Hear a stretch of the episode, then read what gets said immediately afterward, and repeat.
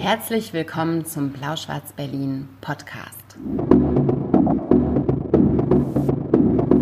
Wir sind Maria und Ludwig und heute reden wir wieder über unsere letzten Lektüren.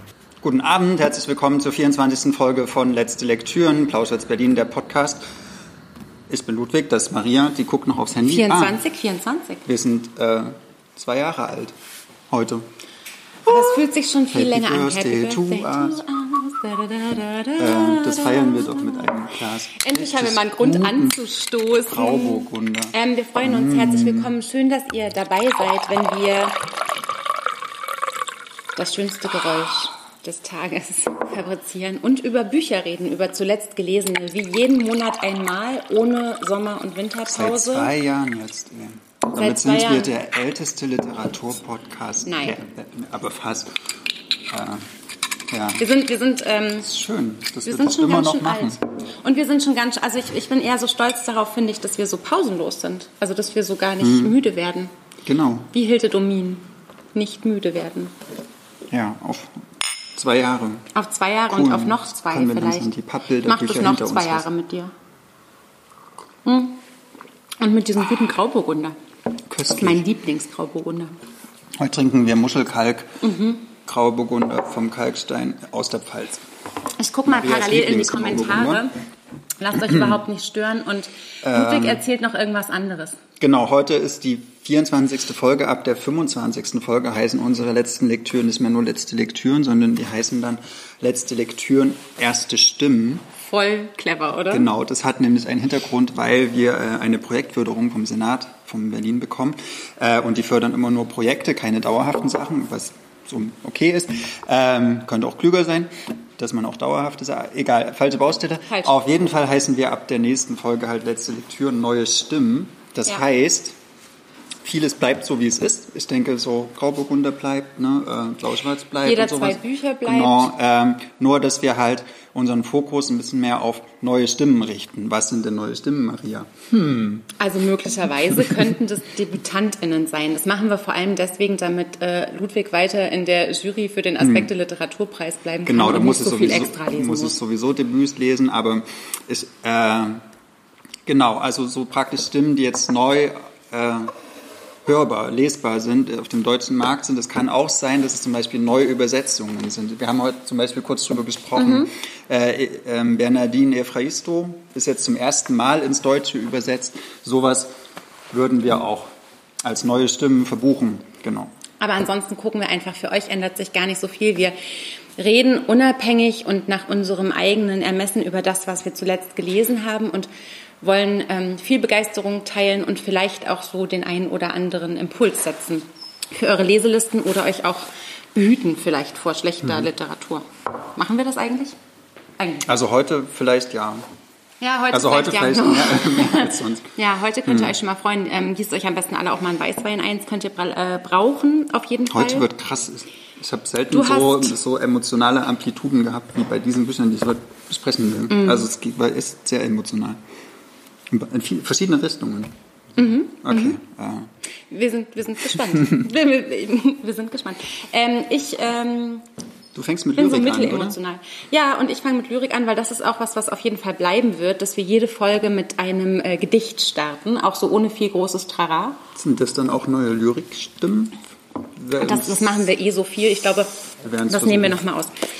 Heute zum Beispiel habe ich für euch ähm, herausgegeben und übersetzt von Judith Zander, Maya Angelou, Phänomenale Frauen, heißt äh, dieser Gedichtband, der im Surkamp Verlag äh, rausgekommen ist dieses Jahr. Und ich habe den ausgewählt wegen deiner ähm, Vorstellung von Audre Lorde neulich und deiner, fand ich so interessanten Überlegung zu der Übersetzung, von der du meintest, wenn wir uns erinnern an, war das Folge 23? Nee, das war ja die Dezemberfolge davor. Genau, es war, also Folge ähm, 22. Da hast du gesagt, dass es mal vielleicht neu übersetzt werden könnte. Und Maya Angelou ist neu übersetzt, ähm, geboren 1928, erste ähm, schwarze Straßenbahnschaffnerin, äh, Ikone der äh, Antirassismusbewegung, enge Vertraute von Martin Luther King und Malcolm X. Lest ihre Bücher im Sokamp Verlag, erscheinen die gerade auch wieder in neuen Übersetzungen. Ähm, ich weiß, warum der gefangene Vogel singt, ähm, was zu immer mir gehört, was für immer mir gehört. Und äh, nächstes Jahr, also jetzt 2021, erscheint nur mit meiner Stimme. Alles autobiografische, großartige Texte. Und sie hat auch Lyrik geschrieben und ich lese euch jetzt ein Gedicht vor. Und dann können wir ja mal über Übersetzungs... Ist das Deutsch-Englisch? Also ja, ist es, es ist zweisprachig. Es ja, ist cool. auf jeden Fall zweisprachig. Das sollte man auf jeden Fall Was immer klug machen. war. Ja, ne? immer, immer, immer. Also sie be beschäftigt sich in, ihrer, in ihren Gedichten mit so ganz vielen verschiedenen Themen. Ich habe jetzt zwei rausgesucht, die nicht so politisch sind wie viele andere, die hier drin sind. Frauenarbeit. Ich muss auf die Kinder aufpassen und die Sachen ausbessern, den Fußboden wischen, dann zum Einkaufen zischen. Dann das Hühnchen brutzeln, das Baby abputzen. Ich habe Besuch zu bewirten, im Garten Unkraut zu jäten. Ich muss die Hemden bügeln, die Kleinen schniegeln, das Zuckerrohr gehört geschnitten. Es muss Ordnung in diese Hütte. Dann nach den Kranken gucken und die Baumwolle pflücken. Schein auf mich herab, Sonnenschein. Regen, regne auf mich nieder, Tautropfen, fallt sanft und weich, kühlt mir Stirn und Braue wieder.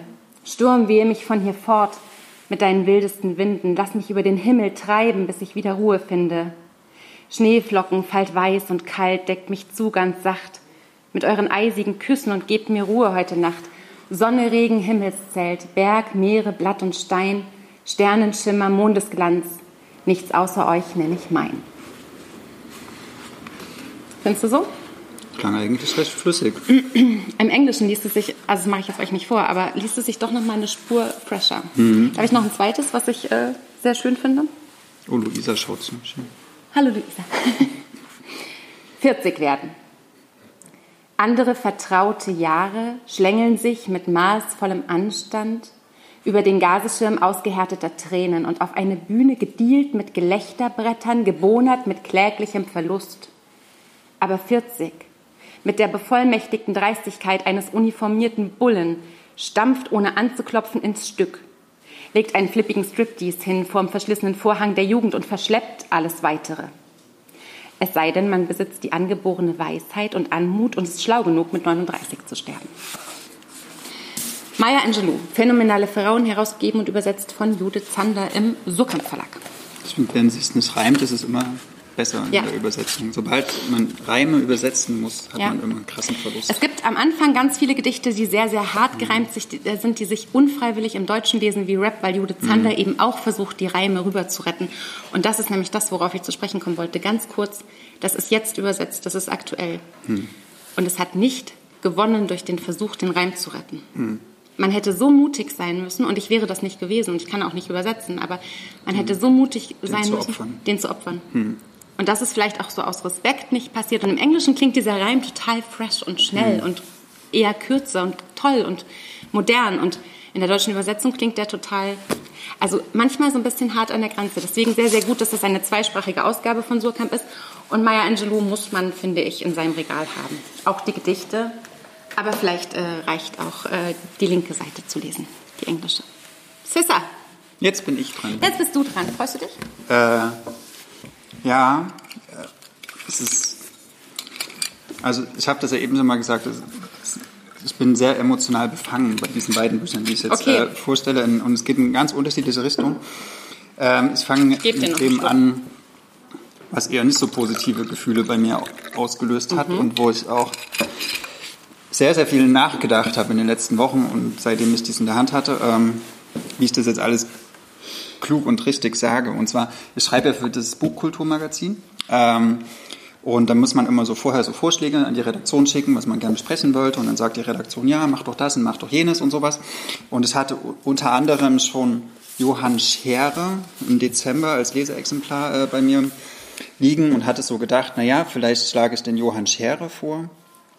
Äh, dessen Vater habe ich schon gelesen, das ist nämlich Jan Philipp Remzma, der ist ein Literaturwissenschaftler aus Hamburg ähm, den ich, dessen ja, Essays über Literatur äh, ziemlich gut finde. Und da habe ich so gedacht, naja, äh, vielleicht ist der Sohn auch interessant. Der hat auch vor ein paar Jahren schon mal ein Buch geschrieben. Das heißt, wir sind dann wohl die Angehörigen, wo es darum ging, dass er über die Entführung schreibt von seinem Vater. Denn sein Vater ist ein, dieser Jan Philipp Remsmar, ist halt ein, der Erbe dieser Remsmar-Tabak-Dynastie, äh, unfassbar reich. Und er wurde entführt. Und in dieser Zeit war Johann Scherer äh, noch ein Kind, das war 99, ähm, Johann Scherer ist 1982 geboren, also so alt wie ich. war der 8, 17, nee, als der entführt wurde. Ja. Ähm, genau.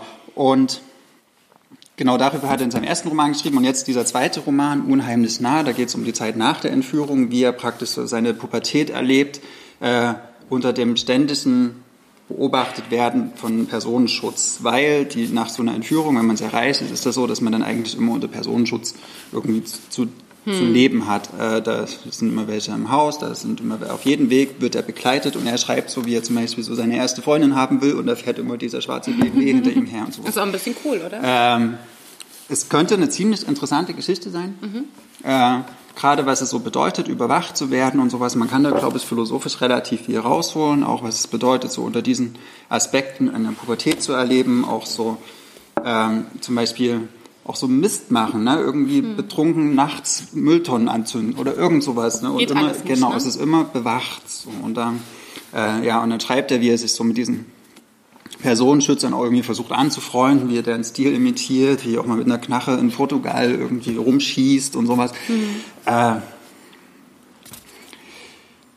ich fand jetzt nicht, dass er das Thema irgendwie philosophisch, psychologisch, biografisch irgendwie besonders tief ausgelotet hat. Ich fand auch nicht, dass er jetzt literarische Mittel äh, dafür zur Verfügung hatte oder genutzt hatte, die das irgendwie aus dieser Perspektive heraus lesenswert machen würden. Ich fand es war vielleicht ein Mittel interessant, das alles zu lesen, aber ähm, ja, so richtig gekriegt hat es mich zumindest von dieser thematischen Seite nicht. Und dann irgendwie auf Seite, naja, war gar nicht so weit, hat gar nicht so lange gedauert. Oh, Seite 54 äh, erzählt er das erste Mal, wie er, Achtung, ich äh, benutze jetzt Wörter, die man eigentlich nicht so sehr benutzen sollte, äh, wie er als Kind äh, mit Indianerfiguren spielt. Und da habe ich so gedacht, okay, hm, naja, finde es nicht so geil, wenn man sowas benutzt, aber wenn er halt denkt, dass er da jetzt so das so frei in der Zeit halt mhm. vielleicht diese Figuren so bezeichnet hat, kann man vielleicht irgendwie noch akzeptieren. So und dann lese ich weiter und dann äh, sagt aber so ein Personen, äh, Personenschützer irgendwann mal zu ihm und jetzt das spreche ich nicht aus N hm. Punkt hm. Punkt Punkt Kind und da habe ich so gedacht, hey, der sagt das zu ihm. Äh, genau, das ist über jemanden Nein, nein, das ist Erzähl also es ist nicht mal wirkliche Rede, hm. sondern der Erzähler sagt das. So. Okay. Äh, der Erzähler, der Johann Scherer ist, also sein alter Ego, ist eine autobiografische Erzählung. Und hm. da habe ich so gedacht, pff, krass. Also das, okay, war vielleicht so ein heftiger Ausrutscher oder es wird irgendwie, es geht irgendwann später in diesem Buch noch um Rassismus. Es geht darum, dass dass die Personenschützer, die alle Ex-Soldaten sind, Ex-Polizisten oder sowas, mhm. dass, dass die ein besonders rechtes oder rassistisches Gedankengut haben. Ich habe gedacht, das, das, wird Thema. Ne? Wenn man so ein Wort droppt, finde ich, dann öffnet das ein, sozusagen eine Tür zu einem Diskurs, der dann der ist ja quasi sofort da eigentlich. Genau, der, ne? der bearbeitet werden muss. Ja. So, deswegen habe ich mich gezwungen, ehrlich gesagt, ein bisschen noch weiterzulesen. Hätte ich diese Kritik nicht schreiben müssen. Hätte ich der Redaktion nicht versprochen. Das ist die ähm, dass die einen Text von mir bekommen. Der, zu dem Augenblick habe ich schon gewusst, okay, oder gemerkt, das wird wahrscheinlich ein Verriss werden. Dann habe ich gedacht, naja, kann ich einen Verriss schreiben, ohne das Buch zu Ende gelesen zu haben. Mhm. Und dann habe ich so gedacht, nee, geht halt auch nicht. Mhm, ne? ja. so, hm. Im, Im, Gegenteil, äh, du kannst eins loben, wenn du es nicht ganz fertig hast, aber eins verweisen. Genau, weil dann äh, ja. mache ich mich ja auch angreifbar als Kritiker. Mhm. So, ne? so, ich muss dann genau argumentieren, warum ist dieses Buch halt, warum ist dieses Buch Verreißung. So, also habe ich es weitergelesen.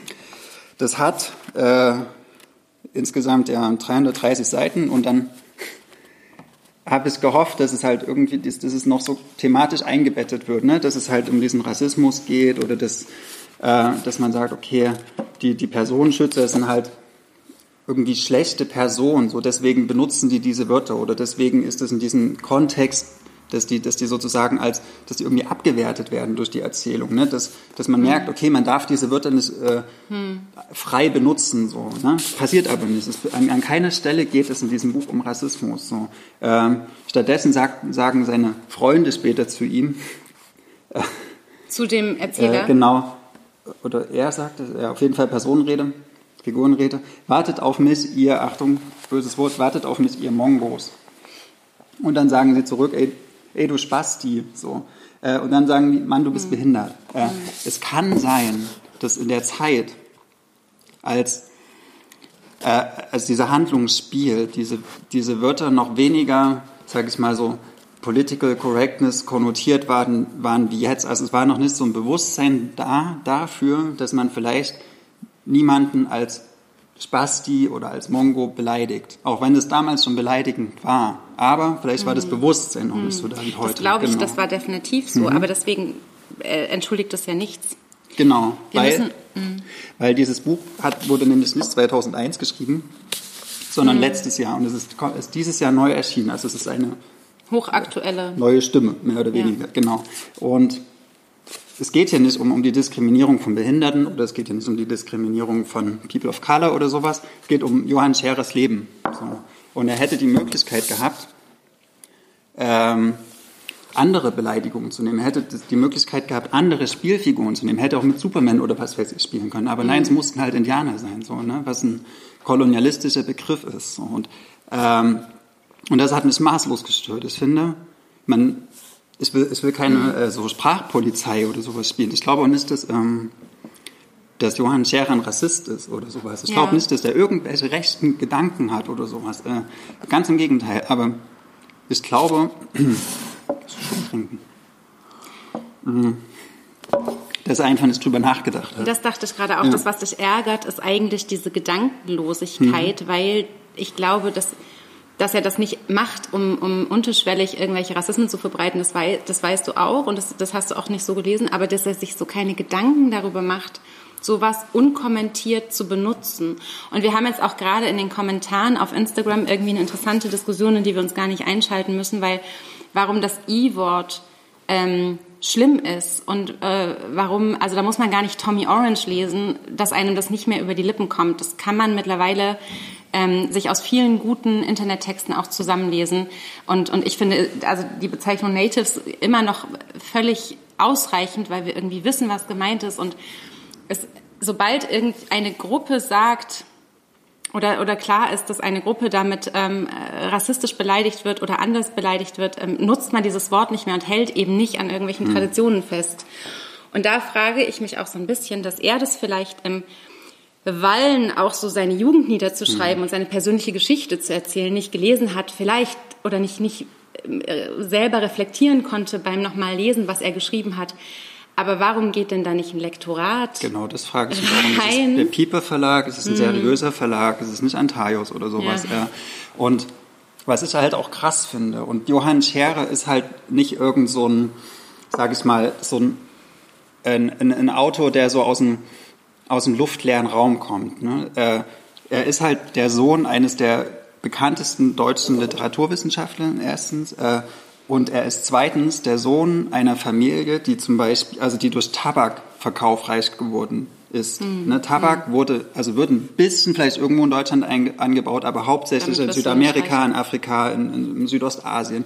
Also mhm. es ist ein kolonialistisches Produkt. Kolonialismus mhm. heißt, äh, dass man auch dass, dass es praktisch wie so einen, einen, einen, einen globalen Norden gibt, der den globalen Süden ausbeutet. Und wenn man das Wort Indianer benutzt, dann, dann spielt, man, spielt man immer auch diesen kolonialistischen Diskurs. Und Indianer ist eine Bezeichnung von Weißen für die Ureinwohner Nordamerikas. Als sie gedacht haben, äh, dass sie in Indien landen. Genau. Also die, die, die Fehler dieses Wortes sind so und die Weißen, die dieses Wort geprägt haben, haben an diesen Native Americans einen Völkermord begangen und einen brutalen. Die haben nicht nur die Viehherden dort abgeschlachtet, sondern die haben auch die Indianer dort eingesperrt und auch die abgeschlachtet. Äh, die, die Natives.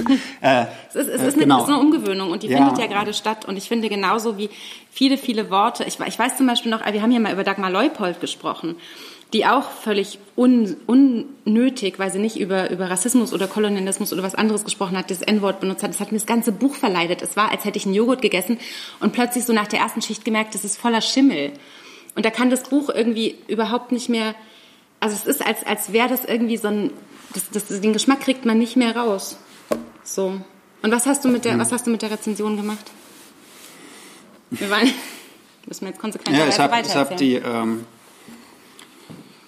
ich habe die an, die an die an die Buchkultur geschickt und die wird jetzt in irgendeiner Form eventuell erscheinen. Das sind wir noch in der hm. in der hm. Diskussion. Aber ich, ich will gar nicht jetzt so als als dieser große ja ich will diese Wörter alle verbieten oder sowas. Ich will nur, wenn man sie benutzt, muss man sie einbetten in ein, ein gewisses Gedankensystem, was uns einfach allen zur Verfügung liegt. Und Johann Scherer hätte es tun müssen oder er hätte es das nicht Lektorat benutzt. hätte es tun müssen. Es, man, man, ich finde, man sollte heutzutage ein bisschen mehr darauf achten. Oder wir haben mittlerweile diese ganzen kritischen Prozesse, auch zur Rassismuskritik und sowas. Es gibt Tupoka Oget, es gibt Alice Hayes, das, die, diese Liste ist ewig lang und wir können wissen, dass zum Beispiel das N-Wort ein extrem rassistisches Wort ist, was man nicht mehr so einfach in ein Buch schreibt. Äh, ich gehöre ja der das ist- Gegenbewegung an. Ich bin ja auch dafür, dass man das alles total gut einfach lassen kann. Es ist halt in dem, in diesem Buch sind diese ganzen Worte nötig. Deko. Es sind, Ja. es ist Deko. Es ist nicht Inhalt, so, ne? Es ist nur Tapete. Und man, wieso, wieso sollte man sich so eine Tapete in, in, in, ins Zimmer hängen, die andere Menschen verletzt? Ja. Das, das, das ist unnötig. Warum? Ich, äh, vielleicht mal so eine andere Geschichte ist, in meiner, in meiner Kindheit gab es so Gemüseläden, ich bin ja so in der Provinz aufgewachsen, äh, und diese Personen, die dieses Gemüse da verkauft haben, die wurden immer so bezeichnet, als würden sie von den Fidschi-Inseln kommen. Ja. Ne? Ähm, die kamen wahrscheinlich nicht von dort, aber die hatten so einen asiatischen Phänotyp. Und wir sind beide aus dem Genau, Osten. ja. Und wenn ich jetzt über meine Kindheit schreibe, so, dann könnte ich natürlich dieses, diesen Begriff, den wir damals benutzt haben, ohne das irgendwie zu reflektieren, in meine autobiografischen Geschichten ein, einfließen lassen. Ich habe aber mittlerweile die Wahl, ob ich, ob ich diesen Begriff nutze, der rassistisch ist, weil er die Kategorie der, der Rasse sozusagen äh, aufruft, oder ich benutze halt einfach das Wort Gemüsehändler. Ne? Saya äh, Föhr fragt, benutzt Christian Kracht in 1979 nicht auch Mongo? Ich mag den Roman sehr. Wie würdet ihr das einordnen? Bin ja nicht der größte Kracht-Fan unter der Sonne. Also vielleicht hat Christian Kracht in dem Moment auch einfach nicht genug nachgedacht.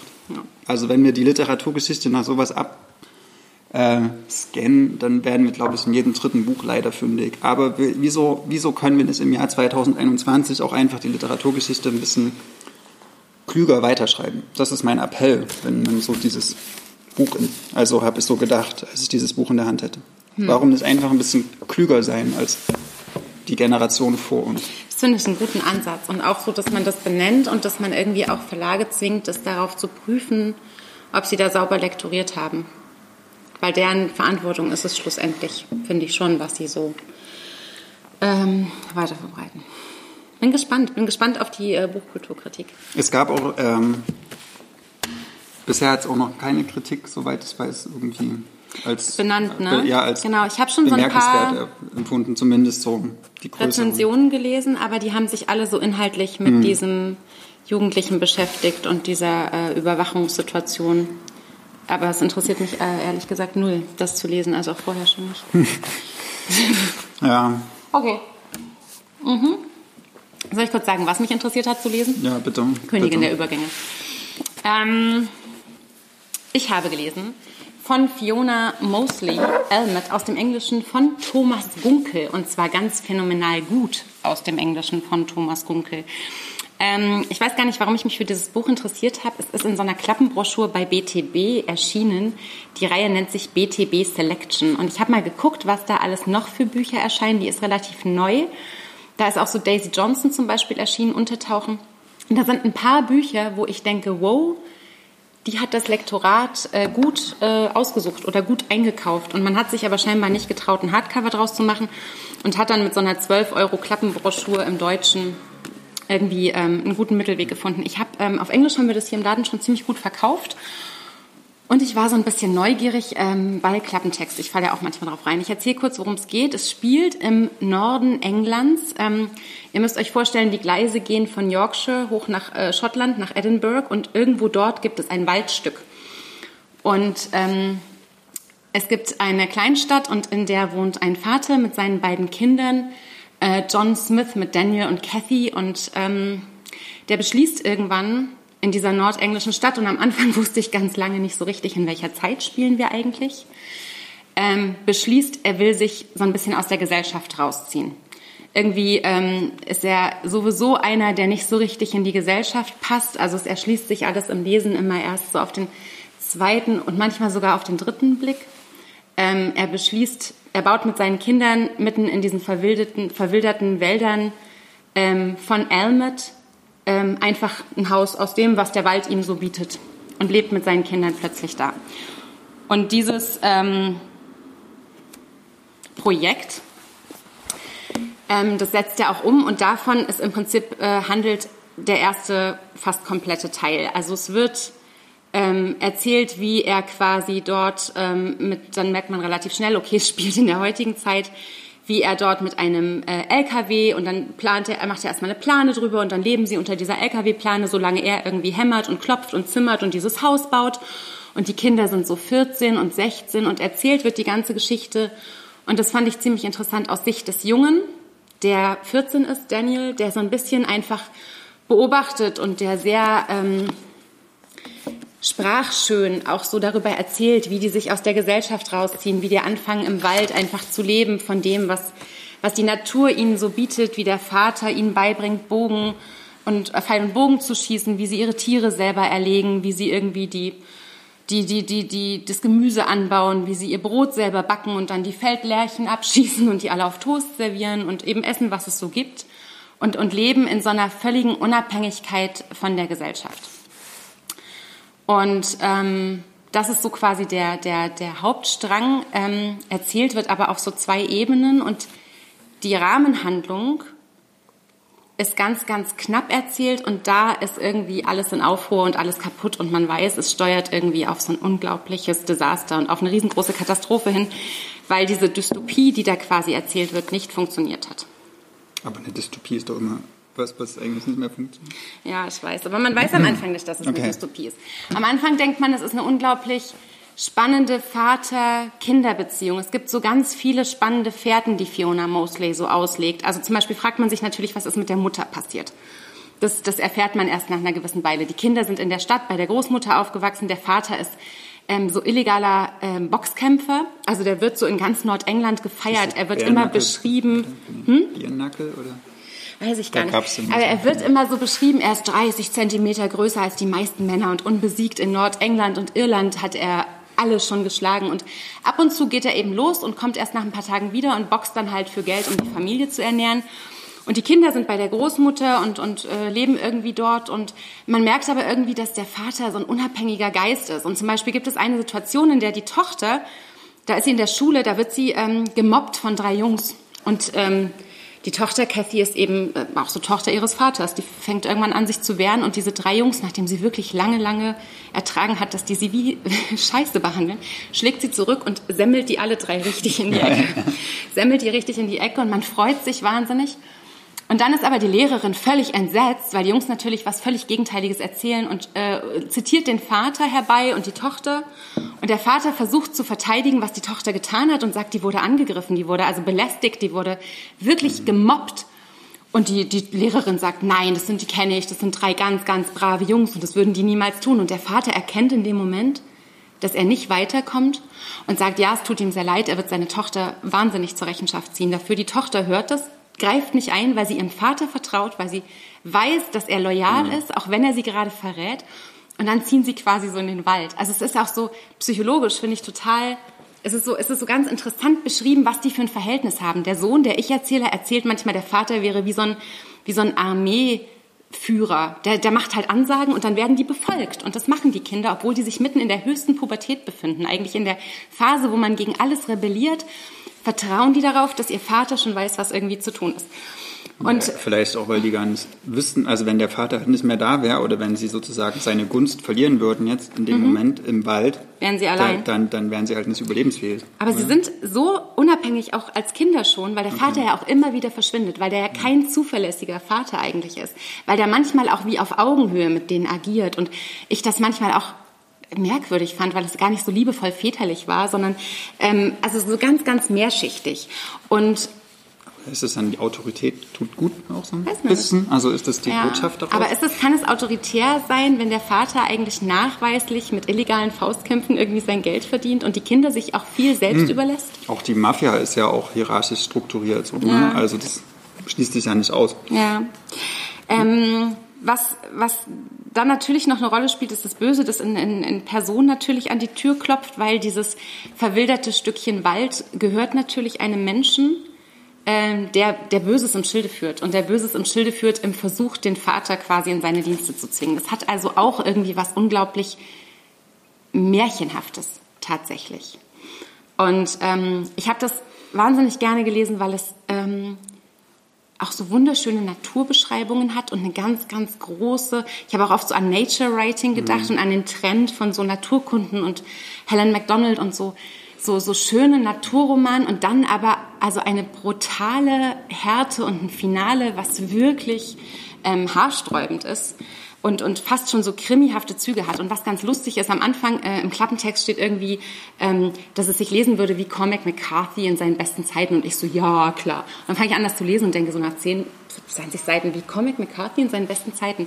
Und äh, Fiona Mosley hat das geschrieben. Da war sie nicht mal 30 und ist aus dem Stand damit für den Man Booker Prize nominiert mhm. worden in einem Jahr, in dem ihn dann George Saunders gewonnen hat. Das ist harte Konkurrenz. Harte Konkurrenz. Ja. Also richtig, richtig äh, gut gefeiert und im Deutschen erscheint es in so einer kleinen hm, schade, ja, Klappenbroschur. Ja.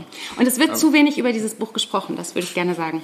Nature Writing äh, ist ja oft eher handlungsarm und eher so beschreibungsreich. Aber das ist es halt auch nicht. und hier, aber so wie du das gerade skizziert hast, geht es ja schon die ganze Zeit genau. recht vor, also vorwärts, viele viel. Dialoge, viel veränderte es Situationen. Es passiert unglaublich viel und es passiert auch unglaublich viel Gesellschaftskritik, weil es natürlich im Norden England, das sind alte Bergarbeiterstädte gewesen, die quasi kaputt äh, strukturiert wurden, als der Bergbau da geschlossen wurde. Also es wird auch hm. ganz viel Sozialkritik betrieben und es ist eben viel, viel mehr als nur so ein bisschen Nature Writing. Und äh, next to it ist, ist auch äh, eine queere Geschichte Geschichte, weil Danny, der Sohn, in, äh, im Verlauf dieser Erzählung feststellt, dass er homosexuell ist. Also es hat so ganz, ganz viel und legt so ganz viele Spuren. Ist und dann zu viel fast? Nee. Also das, das müssen echt, echt nee. wenn es so eine, so eine, sag ich mal, so eine Zivilisationskritik ist.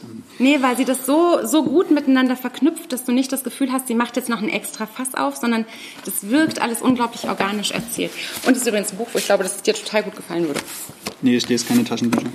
ich lese mein Chat. Warum, hallo BTB, warum nicht im Hard Hardcover. Ich finde das manchmal, weiß nicht, ja. weiß, von einer Frau ist oder was? Nee. Ich finde manchmal sind Verlage so un, unmutig. Ja. Ähm, und es war auch so eins, was, entschuldige, aus dem letzten ja, Jahr übrig geblieben ist. Und ich habe mir ganz fest vorgenommen, mhm. dass ich das in diesem Jahr unbedingt noch lesen will. Und ähm, habe das auch Gutes wirklich, Kammer. also war eine ganz, ganz gute, gute Entscheidung. Ja. Wenn das aber aus der Perspektive eines 14-Jährigen ja. äh, geschrieben ist, dann hat man die Gefahr, entweder man, man, man sozusagen macht diesen 14-Jährigen überintelligent, mhm. sozusagen zu sagen, ein Weltwissen zur Verfügung steht, das ein 14-Jähriger normalerweise nicht hat mhm. und auch eine Sprache. Ja. Oder man bleibt in der irgendwie beschränkten, naiven Weltsicht eines 14-Jährigen drin und sieht halt dann nur die Hälfte. Löst wie, sie so klug. Wie Löst macht sie, sie das? so klug.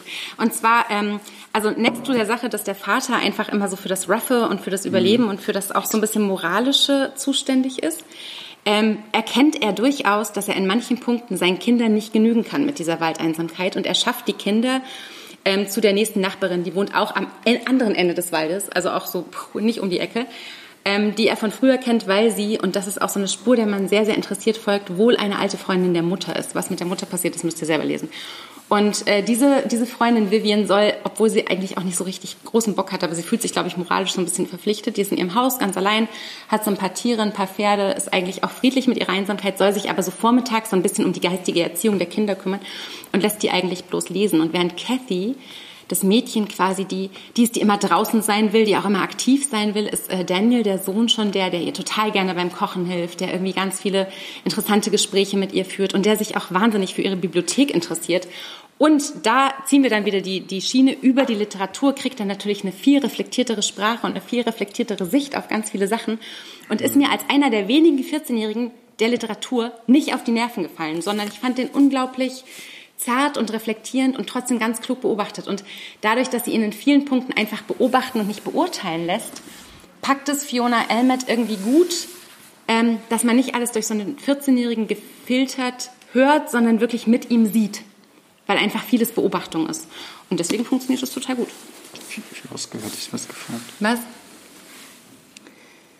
Wie hat es dir im Vergleich zu Neandertal gefallen, Maria? Floskel viel besser. Also ich fand es viel vielschichtiger. Ich fand Neandertal spannend. Ich fand das, das, das ähm, Konstrukt einfach total interessant, über Weil eine Frau vor 40.000 Jahren ja. zu lesen und gleichzeitig über eine Archäologin heute. Aber Neandertal hat eine ganz klare Botschaft und zwar, du brauchst ein Dorf, um ein Kind großzuziehen. Und Elmet hat fünf verschiedene. Oh. Naja, das ist schon was, was ich auch gerne lese. Aber es war dann irgendwie gut. Und, und Elmet hat fünf verschiedene Ebenen und, und ich denke auch heute noch so ganz viel über manche Sachen nach und es hat die viel, viel schönere Sprache und ich habe ganz oft gedacht, Thomas Gunkel, alte Hippe, hast du richtig gut übersetzt, weil es im Deutschen auch, das geht so runter wie so Butter. Hm. So. Hm. Elmet von Fiona Mosley aus dem Deutschen, äh, aus dem Englischen von Thomas Gunkel.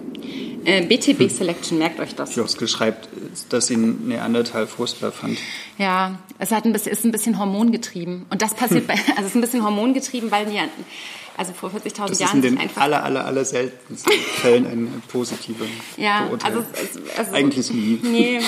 Leider. Ja. Aber vielleicht, aber. Ja. Aber so, so für den, für den kurzen Moment, es ging auch, es war auch kurzweilig, es war okay und ich war froh, dass es nicht länger war, aber ich glaube, wir hätten in diesem Lesekreis über Elmet viel, viel ausführlicher sprechen können. Aber äh, ich hatte euch die Chance gegeben, ihr habt abgestimmt. Bei dem raus. Link zu Cormac McCarthy hast du mich jetzt gekriegt, ja. weil das, ich finde den unglaublich gut. Ja, also die finde, Straße oder ja. es gibt noch eins hier draußen im Dunkel mit so zwei Geschwistern, die dann ein Kind kriegen. Das ist und das ist wirklich, unfassbar. also es ist wirklich ja. auch so über. Ich habe sofort gedacht, ähm, weißt du, wer das? Äh, Clint Eastwood müsste das verfilmen. Hm. Leider ist er zu alt für den Vater. Ich wüsste nicht, wen er spielen soll. Aber Clint Eastwood vor äh, 30 Jahren wäre der perfekte Vater gewesen. Und das mit äh, Comic McCarthy hier, das war wirklich nicht. Hm. Publishers Weekly hat das gesagt und ausnahmsweise recht gehabt. Ich der schreibt ja seit Jahren an einem neuen Roman und ich warte drauf und ich, der ist auch schon sehr alt. Ich hoffe, er kriegt es noch hin, bevor ja. er es nicht mehr Sonst kann. kriegst du halt so ein schönes Manuskript und kannst dann so eine unfertige Fassung lesen. Ja. Das ist auch romantisch. Du bist wieder also, dran. Cormac McCarthy, falls du uns zuschaust oder hörst, was du sicherlich tun wirst, mhm. da in Texas wohnt er, glaube ich, schreib mal dein Buch zu Ende krasser Szenenwechsel, aber es gibt ja, wir müssen. Ähm, und zwar der Sohn wird entdeckt seine Homosexualität. Ja. Das ist ein, gut, ein guter ah. Link. Ah, und ähm, es ist auch ein Buch aus dem letzten Jahr. Und zwar ähm, wollten wir eigentlich im November das Ocelot Quadrat machen und ich hatte dafür vorgeschlagen, Aufzeichnung eines Krokodils äh, zu lesen und mit euch, zu, mit dir und Andrea und Alex zu diskutieren ja. von Kyo Mayuchin ähm, erschien im Ulrike Helmer Verlag, ein sehr kleiner, unabhängiger Ein-Frau-Verlag. Ähm, Aufzeichnung eines Krokodils, übersetzt aus dem Chinesischen von Martina Hasse und mit einem Nachwort von Hanna Lühmann, ähm, die eine sehr junge Journalistin bei der Welt und bei der. Mhm. Ich sage äh, jetzt nicht, was mir dazu einfällt. Genau. Ähm, genau. Und das hatte ich vorgeschlagen, weil das ähm, als äh, auf dem Klappentext beschrieben wurde als eine äh, einzigartige Stimme der chinesischen Gegenliter äh, Gegenkultur. Ähm, und weil Guillaume Miao Chin etwas gemacht hat, was es in der Literatur, also was mich immer so literarisch ein bisschen aufrußen lässt, nämlich sie hat äh, sich in sehr jungen Jahren, also die ist 1969 geboren und 1995 hat sie sich umgebracht. Und, ähm, das magst du, ne? Nee, das, nee, nee, das darfst du nicht verwechseln. Äh, ich finde das äh, spannend, spannend, wenn Autoren so radikal sind, dass sie irgendwann sagen, nee, das Leben, was mir hier so dargeboten wird, das möchte ich halt nicht mehr weiterleben. Ähm, genau, worum geht es in Aufzeichnung eines Krokodils? Es spielt in Taiwan Ende der 80er Jahre. Es gibt eine, äh, eine junge Studentin, die heißt Lazi, die war auf, einem, auf einer guten Schule und geht dann auf eine Elite-Uni die kann man so ein bisschen als das alte Ego von Kyo Miao Chin mhm. äh, lesen.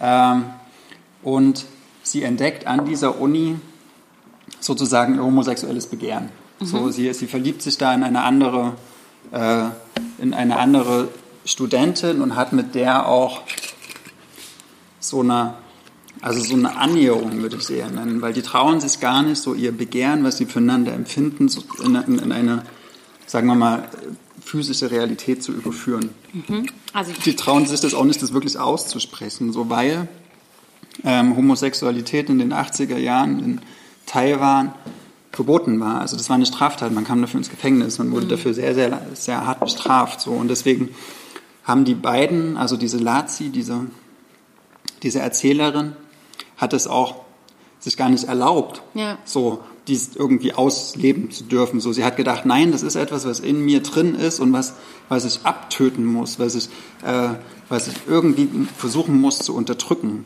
Ähm, und das, das führt dazu, dass sie dann halt, also sie, sie, sie ist ja wirklich so wie so eine Art Selbstkasteiung sagt dann so zu dieser, ähm, die heißt Xiu Ling, in die sie sich verliebt, äh, nein, und unsere, unsere Nähe darf nicht sein und ich verbiete dir es, mich zu sehen. So, also das ist wie... Der stickt es um keinen. Ja, es ist wie, finde ich, so ein ganz altes Motiv auch in der Literatur, so diese, wie bei Romeo und Julia auch schon, so dieses, du bist aus dieser anderen Familie jetzt, du, wir dürfen uns nicht sehen. Und dann gibt es aber dieses, diese Liebe einfach, das ist ja auch eine krasse Liebesgeschichte, ähm, die einfach stärker ist und, und sie geht daran kaputt, weil sie hat so diese gesellschaftliche Konvention, sie versucht sich irgendwie zu fügen und gleichzeitig merkt sie, dass sie halt nicht in diese Konvention passt. Und da erfindet sie, und das finde ich ziemlich witzig, äh, so eine Art Metaphernspiel. Äh, das, das taucht immer mal, das sind so Zwischensequenzen, so als sie erzählt aus dem Uni-Alltag und wie sie dann so äh, nachts wie eine Besessene liest, ganz viel trinkt, irgendwie auch so, sie sagt so mit 18, ich habe die ganze Nacht Bier getrunken, und dann war ich eine Woche zu Hause und habe mein Zimmer nicht verlassen, habe nur Nudeln gegessen und nichts anderes. So. Wie das also diese, Ja, so, so, so, so herrlich existenzialistisch. Also es ist ein sehr existenzialistischer Roman, auch so eine, so eine Ablehnung gegenüber so einem äh, ja, erfolgreichen Sein, sondern was eine, ja, einfach nein, will es nicht. Mhm. Genau, und, das, also sie, und neben diesem Alltag gibt es dann immer Sequenzen, wo sie von einem Krokodil erzählt. Äh, und das Krokodil zieht sich immer ein, eine Menschenhaut an, damit es nicht als Krokodil erkannt wird, weil äh, es in dem Land, wo sie lebt, in Taiwan, gibt es keine Krokodile mehr. Und die Gesellschaft darf nicht herausfinden, äh, dass sie ein diese Person, die da dieses Krokodil, also ein Krokodil ist. So, und deswegen immer diese Menschenhaut zieht sie sich immer so über kann man natürlich leicht aber lesen. Aber ist sie das Krokodil? Es wird nie so eins zu eins geschaltet, aber man liest es so. Mhm. Ja. Ähm, und dann, und dann gibt es so ganz kuriose Situationen. Zum Beispiel einmal geht dieses Krokodil in einen Club. Na klar. Äh, ohne die Menschenhaut. Ja. Und sieht da auf einmal andere Krokodile und denkt sich so, what? Alle äh, es, es, gibt, es gibt noch andere Krokodile und die äußern sich offen. Und man ist hier in diesem Club auf einmal äh, und darf Krokodil sein und muss, es nicht, diese, und muss sich nicht diese Menschenhaut anziehen. Ja. So, genau. Und es, das ist natürlich, das ist, äh, es ist eine relativ äh, klare Metapher. Aber ne? es ist witzig. Es genau, ist so ja, es ist sehr klingt, witzig. Und das wird ja, und dieses Krokodil will immer Windbeutel essen und sowas. es ist, die, die, die ist unglaublich komisch. Und das ist auch das Tolle, weil also ich finde, das ein extrem gutes Buch, das Guillaume Miao Chin ähm, so viele Ebenen bespielt. Sie hatten was sehr Humorvolles, sie hat so diesen wirklich einen ganz was sehr klassischen Liebesroman einfach auch, aber sie, sie erzählt auch die, die queere Geschichte Taiwans, was äh, das erste asiatische Land war, was die Ehe für Homosexuelle 2019 erlaubt hat, glaube ich, ähm, Stimmt, legalisiert ja. hat, genau, und ähm, hm. und gleichzeitig äh, ruft sie aber auch dann so Jean Genet, diesen mhm. französischen Autor. Also es geht auch viel um Filme, es geht viel um Popkultur und wie sie durch den Konsum dieser Bücher, dieser Filme, dieser ja. Kunst äh, auch so ihr eigenes homosexuelles Begehren, ihr queeres Anderssein äh, so versucht, für sich auch so zu, zu er erklären und zu verstehen und auch irgendwie dann zu leben. Dann ist sie halt in dieser so einer kleinen queeren Gruppe von, von anderen StudentInnen und dann gibt es so ganz verschiedene Strategien, die die haben, um mit ihrer eigenen äh, Queerness umzugehen. Ne? Da gibt es eine, die, die sagt, nee, ich, ja, ich habe mir das jetzt so abgewöhnt und ich habe halt jetzt einen Freund. So, mhm. ne? Äh, ein anderer, der, der nimmt halt dann ganz viel Heroin und bringt sich um und sowas. Also es gibt so, sie erklärt das irgendwie, oder ne, nicht sie erklärt das, aber es gibt so wie so Typen. Äh, An und das, sie so festmacht. Genau, und man muss sich vorstellen, sie hat das äh, 1990 1992 hat sie das geschrieben. Ähm, mhm. Mittlerweile ist es so in Taiwan und in China ist es so der, der wichtigste queere, eigentlich der wichtigste queere Roman Asiens. So, also mhm. es gibt, wenn man heutzutage in einen Lesbenclub in Taiwan geht, dann geht man in einen Lazi-Club. Also mhm. der ist nach dieser äh, Hauptfigur benannt. So, ja. und, ähm, und sie war auch nie so eine also, also zumindest habe ich sie nicht so gelesen, so eine depressive und irgendwie total todessehnsüchtige Person. Aber sie schreibt natürlich auch über die Möglichkeit, das alles zu beenden in diesem Buch. So, und dann, äh, das steht hier dann nicht mehr drin, äh, das, aber später ist sie dann halt nach Paris gegangen, mh, mm, nach dem ersten Abschluss in, in Taipei. Äh, hat in Paris bei Hélène Sixou studiert, mhm. die sie auch Meine bei der, genau, bei der sie auch als eine brillant blitzgescheite Studentin aufgefallen ist und okay. sie ist aber nicht bis zu diesem Punkt gekommen, wo sie gesagt hat, äh, ich kann eigentlich meine Liebe leben, ich kann meine mein Begehren ausleben, ich bin in dieser Welt akzeptiert. Wann hat sie sich das Leben genommen? Und dann hat sie sich 1995, das ist ziemlich krass, So früh. nicht etwa die, die Pulsschlagadern aufgeschnitten oder Gift genommen, sondern sie hat sich ein Messer in die Brust gesteckt. So Harakiri-mäßig. So. Okay. Genau. Und die war eine extrem lebenszugewandte Person. Und das ist, finde ich, das Tragische. Und das finde ich auch an dieser Literatur oder an diesem Buch so spannend, weil das die ganze Tragik, aber auch die ganze Schönheit und die ganze Vielschichtigkeit und die, ganze, die ganzen Anknüpfungspunkte von queerem Leben äh, so, so darstellt. Ich, äh, darf ich einen kleinen Satz? Die, die schreibt auch so geil, die Sprache ist so genial. Ne? Die Axt schwingen. Um den Brutalitäten des Lebens beizukommen, brutal gegen sich selbst und gegen andere sein. Das ist das altbewährte Mittel, um den animal animalischen Instinkten, der Ästhetik, der Ethik und der Metaphysik beizukommen. 22 Jahre alt. Punkt um. Einer noch, warte. Ich habe noch einen ganz kleinen. Ah, das ist so schön. Ich habe diese Sätze, ich habe ganz, ganz viele Sätze hier unterstrichen. Ich finde das so eine, so eine coole Sprache. Während meiner Pubertät war dieses spezielle Auge in irgendeiner Viertelstunde zum ersten Mal aufgegangen. Was vor mir lag, ließ mein Haar schnell schütter und grau werden. Denn mein künftiges Leben war heimlich gegen, eine grausiges, äh, gegen ein grausiges Höllengemälde ausgetauscht worden. Deshalb beschloss ich, ehe ich erwachsen war, dass ich zu dem höllischen Menschen, der ich werden sollte, so zart und zaghaft wie irgend möglich heranwachsen wollte. Das Spezialauge und mich selbst sperrte ich in eine dunkle Kammer.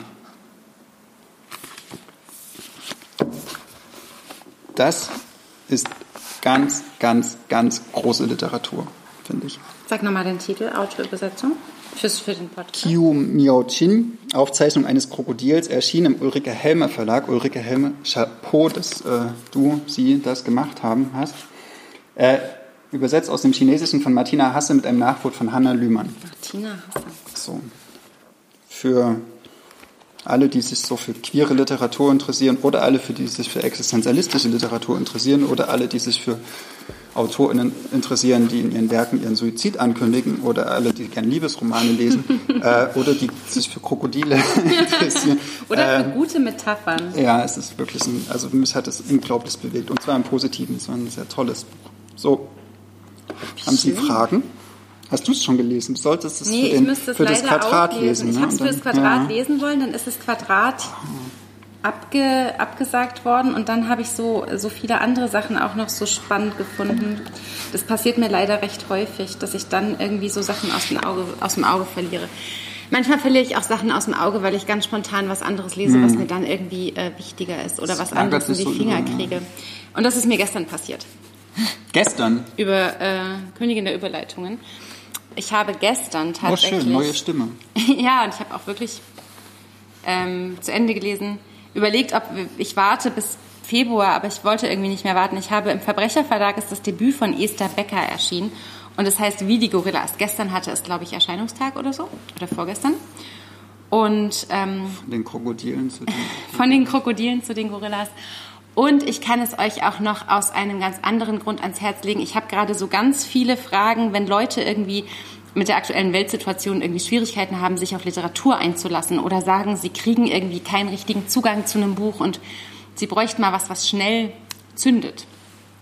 Dann ist das, glaube ich, meine, meine neue Universalwaffe, weil Esther Becker unglaublich äh, schnell äh, äh, in, eine, in eine wirklich spannende, tolle und sehr, sehr humorvolle Geschichte ähm, zieht. Erzählt wird eigentlich die Geschichte von drei Freundinnen, die namenlose Ich-Erzählerin, wo ich es wirklich schade finde, weil ich eigentlich die ganze Zeit, ich hoffe, ich habe es nicht überlesen, rausfinden wollte, wie sie heißt, weil Namen sind ja irgendwie wichtig für uns, ist befreundet mit Svenja und Olga eigentlich seit so, ich habe das Gefühl, der Grundschulzeit, wird hier in so ganz losen, knappen Kapiteln immer wieder, werden so Sequenzen erzählt aus dem Leben dieser drei Freundinnen.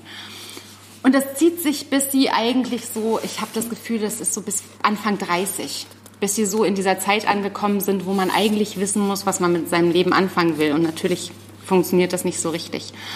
Und dieses Buch mochte ich irgendwie so aus, ich weiß nicht, aus drei Gründen besonders gerne. Also es hat irgendwie nur 150 Seiten, es hat ganz kurze, ganz präzise Kapitel. Esther Becker beschreibt mit ganz wenigen Worten ganz eindrücklich. Man hat sofort Gerüche in der Nase und Bilder im Kopf und man sieht diese drei Freundinnen vor sich, die sich irgendwie in der Schule ähm, begegnen und dann auch so ganz unterschiedliche Intensitäten ihrer Freundschaft oft auch so leben, ganz unterschiedliche Probleme haben. Die eine zum Beispiel wird wahnsinnig streng erzogen und muss dann, das muss man sich mal vorstellen, heimlich gegen den Willen ihrer Eltern äh, Medizin studieren, weil die ihr das eigentlich verbieten, weil die eigentlich was anderes für sie planen. Und die andere, ähm, die später Schauspielerin wird, die leidet eigentlich so ein bisschen darunter, dass ihren Eltern alles so äh, wahnsinnig, also die unterstützen sie so sehr, dass sie gar nicht, also eigentlich ist es gar keine Unterstützung mehr, weil es eigentlich eher so ein, so ein proaktives, also das Gegenteil von dem, was der anderen Freundin quasi passiert.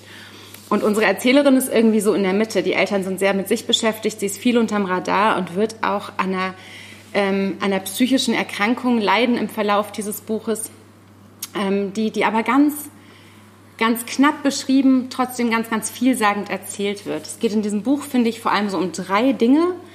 Um, um die Freundschaft dieser drei Freundinnen, oder dieser drei Frauen. Es geht ganz viel um Körperlichkeit. Also es beginnt mit der Eingangsszene, wie der Ich-Erzählerin, äh, also gewaltsam Augentropfen verabreicht werden als Kind, weil sie eine Augenuntersuchung machen muss, machen lassen muss. Und, und die das Eltern sich quasi auf sie draufknien und der Vater ihr, obwohl er eigentlich ein netter Vater sein will, der sich im Verlauf der Geschichte dann auch irgendwie als homosexuell outet und die Familie verlässt, um zu seinem Mann zu ziehen, parallel. Cool. Er hakt sich auf sie drauf, reißt ihr die Lieder auseinander, weil sie braucht diese Augentropfen. Diese Untersuchung muss ja stattfinden. Aber wenn man quasi so körperlich einsteigt, ähm, und das setzt sie sofort. Es gibt Szenen, wo sie ganz ähm, mit einem großartigen Humor beschreibt, wie wir Frauen unseren Körper verbiegen, wie wir Frauen unsere Haare zupfen, uns blutig rasieren, nur um irgendeinem Ideal zu entsprechen, wie aber wir uns. Das ist ja nichts Neues. Nee, also das, das ist nichts Neues, aber es macht sie ja auch nicht hauptsächlich. Aber das hm. macht sie eben auch parallel so mit und sie macht es mit, ähm, und es ist eines der witzigsten Bücher, die ich seit langem gelesen habe tatsächlich. Also wenn sie so beschreibt, wie die Protagonistin im Schwimmbad, ähm, weil ihre trockene Haut es nicht zulässt, dass sie mehrmals am Tag duscht, sich einfach nach dem Schwimmbad beim Duschen gleich mit rasieren will, wie sie sich fast die Ferse aufschneidet beim Rasieren und wie ein Blutstrom quasi über die Kacheln läuft. Und es natürlich total verpönt ist, dass man sich in einer offiziellen Schwimmbaddusche irgendwie die Beine rasiert, weil man sich ja eigentlich sowieso nie die Beine rasiert, weil man ja eigentlich haarlos als Frau zu leben hat und auf keinen Fall in die Öffentlichkeit geht mit seinem Haare Rasierblut zum Beispiel. Das, ist, das hat so einen skurrilen Humor. Und was ich noch ganz großartig an diesem Buch fand, und vielleicht liegt es daran, dass die Autorin, ähm, ähm, ich weiß gar nicht, sie hat ganz viel mit dem Theater zu tun und sie lässt ihre Protagonistin Medienwissenschaft studieren. Und in diesem Buch geht es wie wie als würde man ständig eine Schokoladenspur legen, geht es um richtig gute Filme. Und das sage hm, ich, die ich von Filmen keine Ahnung habe. Zum Beispiel? George Cukor, Die Frauen, das ist dieser Film aus den 40ern, der nur mit Frauen besetzt ist. Und sie sagt niemals, oder sie sagt, glaube ich, nie wirklich einen Titel, aber sie, sie, sie erzählt quasi die Handlung so nonchalant, so mitten in, im Plot nach. Und wenn ihr die Gelegenheit habt, George Cukors, die Frauen, sogar die Tiere, die in diesem Film vorkamen, sollen alle weiblich gewesen sein. Das ist ein Gerücht, was was kursiert. Und ich liebe diesen Film. Und Esther Becker hat diesen Film quasi auf einer Seite runter erzählt. Es geht um äh, Carrie äh, von Stephen King. Es geht um ganz, ganz viele verschiedene Filme, die sie so einpflicht. Und ähm, das alles auf 150 Seiten. Ein ganz schnelles, rasantes und wirklich absurd witzig gutes Buch. Also ich wünschte, die würde noch mal was schreiben, was dann gerne doppelt so lang wäre. Esther äh, Becker. Wie die Gorillas im Verbrecherverlag erschienen. Warum die, wie die Gorillas? Naja, weil die tatsächlich, weil die eine Freundin äh, in der Theaterrolle in einen Mann schlüpft. Mhm. sich die Brust abbindet und die drei Freundinnen damit rumexperimentieren. Und das ist eine sehr eindrückliche Szene, wie die drei Freundinnen sich mit abgeschnürten Brüsten durch die Stadt bewegen, wie Gorillas. Und plötzlich auch so, das ist eine ganz interessante ähm, Geschichte, die da erzählt wird, an Selbstbewusstsein gewinnen, weil sie nicht mehr dieses weibliche Attribut zur Schau stellen und irgendwie versuchen, weiblich zu sein, sondern weil sie eben mit diesen so Brustbinden versuchen, so eine Maskulinisierung mhm. nachzumachen und okay. so wie die, also ich habe immer so an Stadtaffen gedacht mhm. und an Peter Fox und, mhm. Und diese Szene, allein diese Szene ist so, man weiß mit ganz wenigen Worten und das ist so eine von Esther ähm, Beckers großen ähm, Künsten, finde ich. Man weiß, mit so ganz wenigen Worten schafft die so Atmosphäre. Und alleine diese Szene, wie diese drei Freundinnen, die sind da irgendwie, keine Ahnung, lass die 17, 18 sein, ähm, wie, die, wie die durch die Stadt äh, laufen, mit eben so Brustbinden, das, das äh, trägt irgendwie, finde ich, über, über Seiten, auch wenn es nur so auf anderthalb Seiten erzählt wird. Fandst du auch irgendwas blöd dran? Dass es zu kurz war. Okay. Und ich fand ehrlich gesagt, es sind Gedichte darin, also zwei, die am Ende. Von ihr? Naja, naja, ja, klar, von ihr. Und am Ende erklärt sich auch, wie diese Gedichte zustande kommen. Und da hätte ich mir mehr Informationen gewünscht. Das sind eigentlich so Theatertexte oder Theatermonologe. Und ich konnte das am Anfang die ganze Zeit nicht einordnen. Ich habe mir gedacht, was ist das? Ist das eine Spur? Ist das eine Struktur? Muss ich da was verstehen? Habe ich das irgendwie? Am Ende klärt sich das. Und dann hat es auch alles einen Sinn ergeben, aber da hätte ich mir irgendwie entweder eine größere Regelmäßigkeit gewünscht oder irgendwie, ich habe auch ganz lange überlegt, ob es was Zitiertes ist, was dann später aufgelöst wird. Und es ist aber auch was, was ich ganz kurz erwogen habe, eingangs vorzulesen, weil es eigentlich ähm, auch wirklich alleinstehend großartige feministische Gedichte sind. Dafür müsst ihr äh, wie die Gorillas von Esther Becker lesen. Verbrecherverlag. Verbrecher. Ganz frisch erschienen und ähm, wirklich äh, sehr vergnüglich. Ja, Wer ist denn diese Esther Becker? die haben wir neu. Die, Die- ist 40. Also das ist auch interessant, dass ich Ah, ähm, am Anfang so eine dachte... Debütantin mit 40. Ja, eine auch selten. Debütantin mit 40 und ähm, ich dachte auch so eine Debütantin mit 40, die sich aber schwerpunktmäßig um so, und da habe ich wieder Ah, Jugendliche. da haben wir noch eine Chance. ja, ich nicht, aber du. Doch, du Naja, auch. ich bin zu spät. Ähm, geboren noch? 1980 in Erlangen, Dramatikerin, Schriftstellerin und Performerin, studierte natürlich äh, in Leipzig und so weiter. Und ähm, es wird auch, also eigentlich könnte es dir auch gefallen, weil es viel um Theater geht und auch viel um Theaterkritik. Zum Beispiel, wenn sie ein wütendes, äh, einen wütenden Rant quasi einbaut, weil sie es zum Kotzen findet, wenn Theaterstücke so wenig Inhalt hergeben, dass sie nur dann funktionieren, wenn die Schauspielerin oben ohne hochhackig über Kartoffeln stöckelt. Hm. Und da ist sie sauer. Und ich bin ja nun nicht so richtig der Theaterfan, aber ich kann das ist ein total verstehen. Ja, ich bin mir ziemlich sicher, da sind ganz viele Anspielungen drin, die du verstehen würdest. Während ich die ganzen Filmanspielungen verstanden habe, zum Beispiel George Cukor, die Frauen. Ich glaube, das war ein Ja, Dostoevsky-Stück, wo die über Kartoffeln. Ja. Ich glaube, die. Nicht die Brüder Karamasow, aber die. die der Idiot. ja. Bestimmt. Der, Bestimmt Spiel, der. Spieler. Ich glaube, bei der Spieler geht es am Anfang mit den Kartoffeln. Also auf jeden Fall ist sie richtig, sie ist, sie ist, sie ist so kunstfertig und sie ist Theater. ziemlich häufig richtig sauer. ja, cool. Und das ist aber, aber ziemlich gut sauer. Nicht einfach so sauer, sondern klug sauer. ich liebe es, wenn Leute gut schimpfen können. Aha. Da hast du hier viel Spaß, glaube ich. Esther Becker. Hm. Sage ich nochmal. Hat au- auf dem Ende, und ich hatte wirklich noch einige andere Sachen für heute Abend eigentlich so in petto. Was denn? Ähm, Alena Schröders neuen Roman Hm. zum Beispiel. Ähm, hat nochmal richtig überholt, weil ich gedacht habe, wie die Gorillas muss äh, besprochen werden. Hat der Verbrecherverlag gut ausgesucht. Auch so als Start in dieses Verbrecherlesejahr. Hast du so, so Bücher, auf die du dich dieses Jahr besonders freust? Ja, ähm, zum Beispiel wird es von Maya Angelou den dritten Teil ihrer Biografie geben, also ihrer äh, autofiktionalen ähm, Biografie. Ich freue mich unglaublich auf den Essayband von äh, Leslie Jameson, die ja mit die Empathietests irgendwie mein Die Herz soll erobert Essays schreiben, hat. ich finde, die kann keine Romane. Find, Der, der Zinn-Trailer war Blech. Das Und lass es, lass es brennen, äh, Let it burn, äh, da, da, da. der kommt das auf Deutsch. Jameson, ne? ja, Der der Gin- Gin-Trailer. ja. Und das war leider wirklich Das Blech. war, ja. Genau. Dann, äh, da freue ich mich drauf. Ähm, ach, es gibt so viel. Ich freue mich auch auf den neuen Roman von Mirna Funk und ich freue mich auf äh, Bernadine Evaristo, die jetzt erscheint äh, nächste Woche, glaube ich. Ist schon. Ist schon? Gibt's schon. Ach stimmt, liegt ja schon draußen. Ich hatte gestern frei. Die ist echt cool. Worauf ja. freust du dich? Ähm, unsere ehemalige Kollegin Julia Rothenburg, der Frankfurter La- Verlagsanstalt. Und es ist ja wohl das schönste Autorinnenfoto, was man je gesehen hat. Ich habe die ganze Äh. Genau, Zeit da nur reingestarrt und gedacht, wie den- schön den die Julia. Titel vergessen. Es Doch, Beton, Sonne auf Beton. Nein, Mond, über Mond, Beton. Mond über Beton und es ist ein Roman über den Cotti. Also für diejenigen von euch, die in Berlin wohnen oder schon mal, also den Cotti, wenn man da einmal war, weiß, kann man sich dran erinnern. Äh, da freue ich mich sehr drauf. Und das Krasse ist auch, wenn man weiß, wer Julia ist und wie die funktioniert und dass Hm. die sich wirklich um die harte Cotti-Szene Die hat ihre Masterarbeit auch darüber geschrieben. Merkt man Das halt, ist die meint's Ja, ernst. da habe ich echt Bock drauf. Ich freue mich auf Matthias N.A., der Mhm. hat einen neuen, den, den mag ich auch echt gern. Und so Steckrüben auf dem Cover. äh, genau, das hat auch irgendwas mit einer Gesellschaft oder sowas, heißt der. Titel habe ich nicht mehr auf dem Schirm. Dann Eurotrash. Da freue ich mich richtig Ich weiß drauf. nicht, wen du meinst. Äh, Christian crashed. Christian Kracht, genau. Von Mhm. ihm kommt ein neues. Das, Das soll aber so ein Reloaded sein. Vielleicht bist du naja, das ist die enttäuscht. Fortsetzung von Faserland. Sag ich doch, ja. Reloaded. Und Faserland fand ich ja gar nicht so gut. Aber es ist schade, wenn man irgendwie an so alten Sachen Hm. so weiter schreiben muss, weil einem nichts Neues einfällt, oder? Oder bin ich, ne? Naja, es hat ja, es hat sich ja irgendwie viel getan seit Faserland. Danke fürs Zuhören, ihr Lieben. Ähm, es war ein schöner Geburtstag. schöner zweiter Geburtstag. Ja. Den dritten feiern wir auch zusammen, okay? Ganz bestimmt, mit ja, vielen los. guten Büchern. Auf Wiederhören. Ciao. Tschüss. Das war der Podcast zu unseren letzten Lektüren. Wir sind Ludwig und Maria von Blau-Schwarz Berlin.